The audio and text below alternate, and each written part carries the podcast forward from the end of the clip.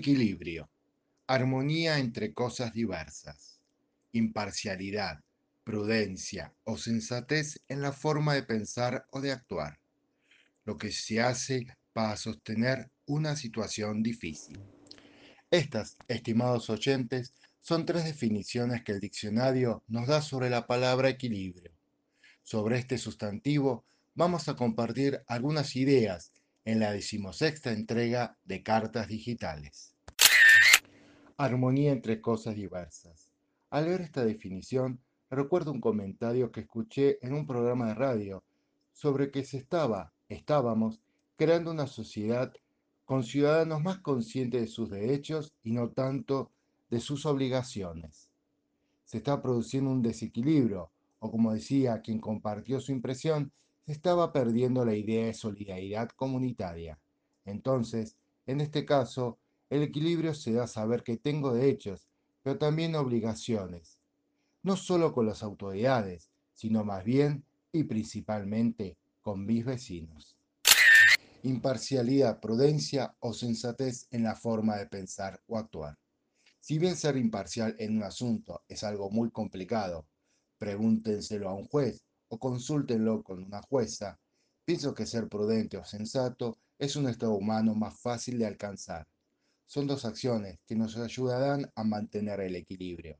Cuando expresemos con palabras lo que pensamos, cuando opinemos sobre algo o juzguemos a alguien, o cuando actuemos, si somos prudentes y sensatos, lo haremos luego de haber analizado los pasos a seguir y estimado las consecuencias de nuestras acciones.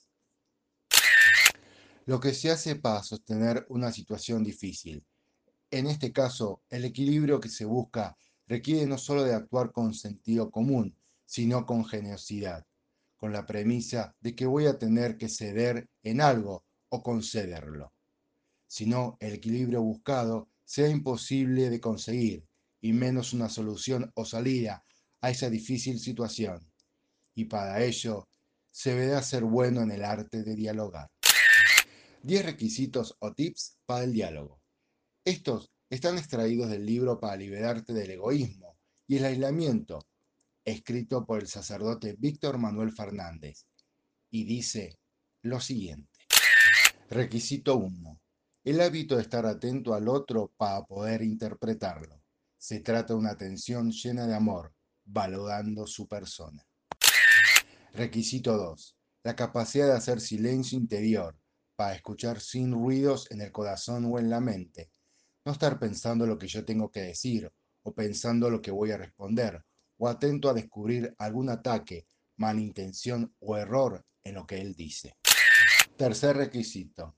Amplitud mental para no encerrarse obsesivamente en unas pocas ideas y con la flexibilidad para poder modificar o complementar mis opiniones. Cuarto requisito. Estar atento a las interferencias que puedan aparecer para que no destruyan un proceso de diálogo. Por ejemplo, reconocer a tiempo los malos sentimientos que vayan surgiendo y relativizarlos para que no me cierren ante la otra persona. Quinto requisito. Saber reconocer los intereses del otro y el trasfondo de lo que dice, incluso detrás de palabras agresivas. No siempre que alguien se enoja es por orgullo o ignorancia. Por eso, es bueno hablar a veces sobre lo que se siente con respecto de algún tema o cómo lo vive uno interiormente. Esto se acentúa cuando hay experiencias negativas, heridas, necesidades insatisfechas. Por eso, no hay que decir tan rápido, no estoy de acuerdo con eso, es un error. Es mejor decir, lo que estás afirmando me hace sentir tal cosa. Requisito número 6. Liberarse de preconceptos. No creer que ya sé exactamente lo que el otro puede decir o quiere decir. Evitar generalizaciones a partir de malas experiencias que hayamos tenido antes. Séptimo requisito. No detenerme en detalles o expresiones que de entrada puedan resultarme conflictivas sino ubicarlas en el conjunto de lo que el otro cree para encontrarle un sentido. De esta manera, más allá de las palabras que use, quizás sea verdadero y valioso. Requisito número 8. Siempre tratar de ponerse en el lugar del otro para entender lo que le preocupa en el fondo del corazón e intentar buscar una explicación a sus reacciones y a sus afirmaciones. Noveno requisito. Tener gesto de preocupación por el otro. El amor supera las peores barreras.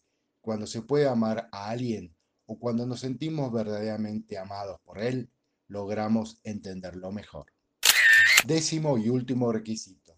Superar la fragilidad que me lleva a tener miedo al competidor.